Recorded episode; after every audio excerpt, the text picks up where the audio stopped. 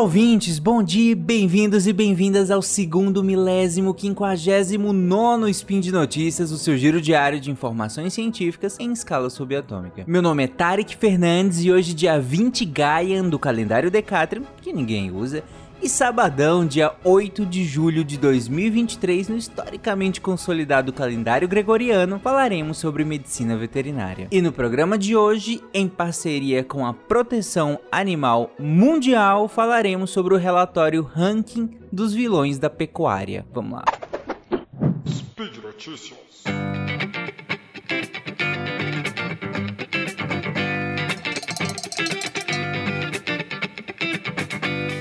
Bom, e o que é esse tal ranking dos vilões da pecuária? É um ranking que classifica as cinco gigantes mundiais da pecuária industrial intensiva pela quantidade de emissões de gases do efeito estufa ao longo de toda a sua cadeia de produção de carne suína e de carne de frango. Em segundo lugar, esse ranking está a WH Group, que é uma empresa chinesa. Mas quem lidera o ranking é a JBS, sim, a brasileira JBS, que tem marcas como a Seara, a Swift, o Friboi, é que aí todo mundo imagina que esteja ouvindo conheça essas marcas, né? Mas por que, que ela está em primeiro? Porque ela emite ao longo. Só para vocês terem noção da dimensão disso. Ela emite ao longo da sua cadeia de produção o equivalente a 14 milhões de carros em circulação por ano, que é mais do que todos os carros de, de Nova York. E só para a produção de grãos para ração animal, nesse caso, a JBS emite o equivalente a 7,8 milhões de carros em circulação a cada ano. E essa questão da produção de grãos para ração animal ela é bem importante porque para alimentar esses animais em sistemas intensivos, então não é, é, o animal não é criado a pasto nem nada disso, é realmente intensivo, é preciso uma quantidade muito grande de grãos. E os impactos ambientais dessa parte da cadeia de produção vai desde as emissões dos gases do efeito estufa até o avanço sobre biomas brasileiros, é, o cultivo em áreas de desmatamento, inclusive, e todo o impacto para a fauna e para a flora que isso tudo acarreta, né? Além, claro, de todo o problemas que nós discutimos lá no SciCast sobre ciência animal, sobre como a maioria desses sistemas intensivos industriais violam a, a básica constatação científica de que os animais são seres sencientes. Ou seja, que esses animais sentem e experienciam de maneira horrível as condições que nós, enquanto sociedade, e as empresas submetem eles nesses sistemas industriais de produção.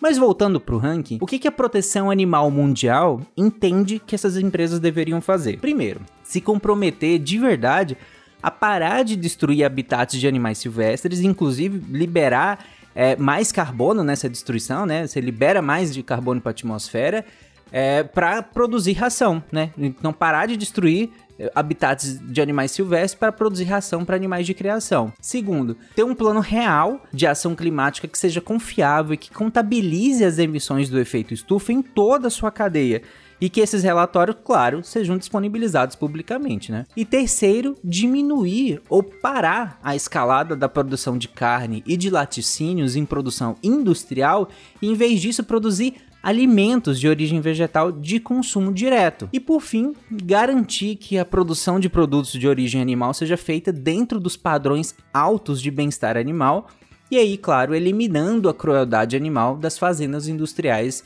remanescentes, né? Bom, e as empresas? Bom, é, é interessante que a JBS, por exemplo, e aí falando da, do topo do ranking, né, e também por ela ser brasileira, ela aderiu ao net zero. Que, se, que o que, que significa? Significa zerar as emissões líquidas de carbono. Ou seja, a empresa, assim como várias outras empresas também, se comprometeu a basicamente duas coisas. Um, que seria reduzir as emissões de gases, de modo geral, e dois, seria compensar as emissões que não forem possíveis de serem abolidas. E aí, ok, né? faz muito sentido. Você reduz o que você já emite e você compensa aquilo que você é inerente, não tem realmente não tem como é, abolir é, as emissões, e aí você vai compensá-las. Bom, mas reduzir como? É, mudando matriz energética, por exemplo, é, para uma matriz que seja baseada em energias renováveis, o não uso de combustíveis fósseis, a, o estímulo à economia circular, uma série de, de outras medidas que podem reduzir ou mesmo acabar com a emissão, dependendo do, do setor que a gente estiver falando.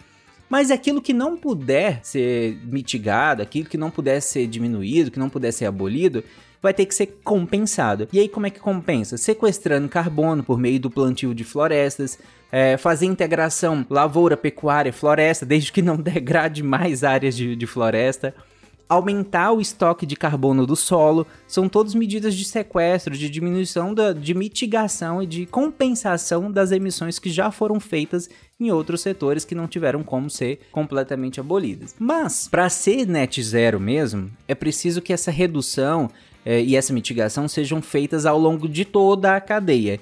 E aí incluindo fornecedores, incluindo terceirizados e alguns casos até incluindo os clientes finais, né?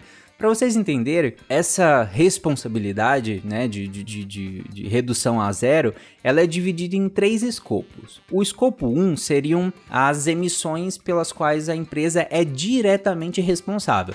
Então, as suas próprias operações mesmo, aquilo que ela emite no dia a dia das operações da, da própria empresa. Esse é o escopo 1. O escopo 2 seriam as emissões relacionadas à compra de energia o que, como que a, a energia que, que alimenta essa empresa como que ela é comprada, de quais fornecedores ela é comprada, como, como que essa energia é gerada. Aí as emissões relacionadas a essa energia que a empresa usa é o, o escopo 2.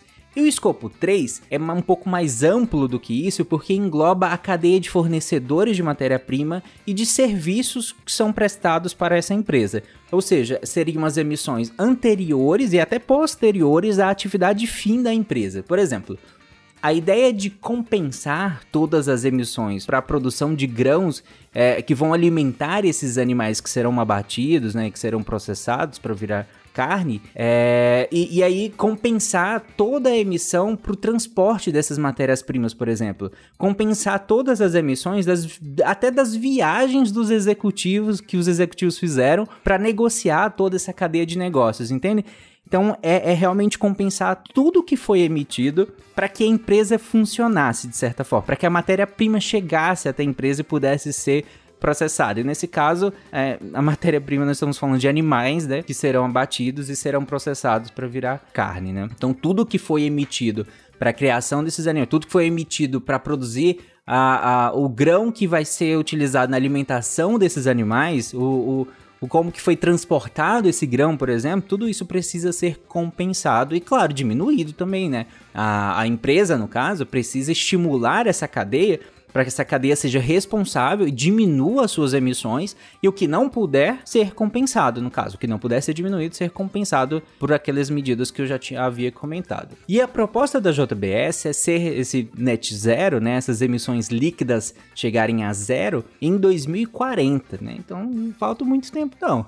E dado que ela está em primeiro lugar no ranking aqui do, do, das emissões, será que ela vai conseguir em tão pouco tempo assim? E é aí que é o questionamento da proteção animal mundial, né? E está nos planos da, da, da, JBS reduzir essas emissões do escopo 3 que eu comentei? Bom, sim, mas aí tem um detalhe que é bem importante. Essas, essas reduções e essas compensações, elas precisam levar em consideração as emissões totais da empresa e não uma proposta de redução de intensidade de emissão por quilo de carne processada. Que aí você consegue manipular os números, né? Consegue manipular inclusive sua produção total para aumentar ou diminuir o quanto você precisa compensar ou não.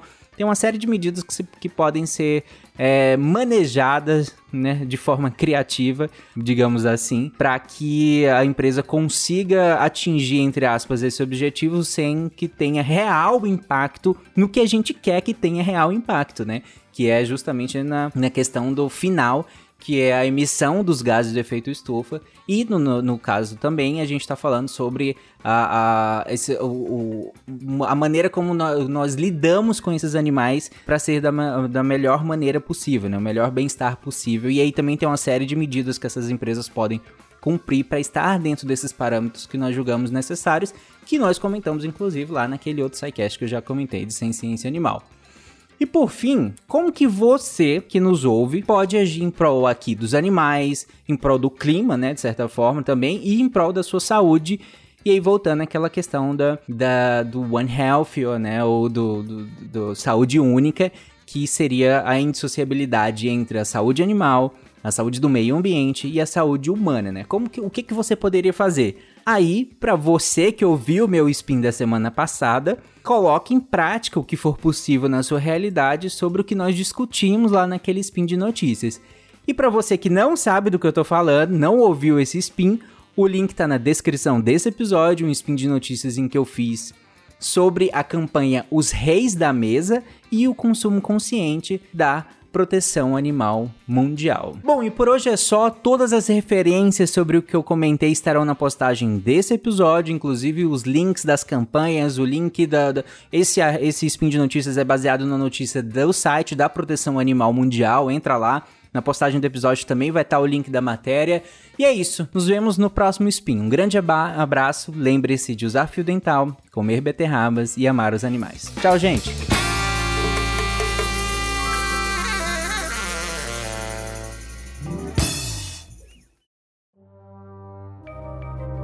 Este programa foi produzido por Mentes Deviantes. deviante.com.br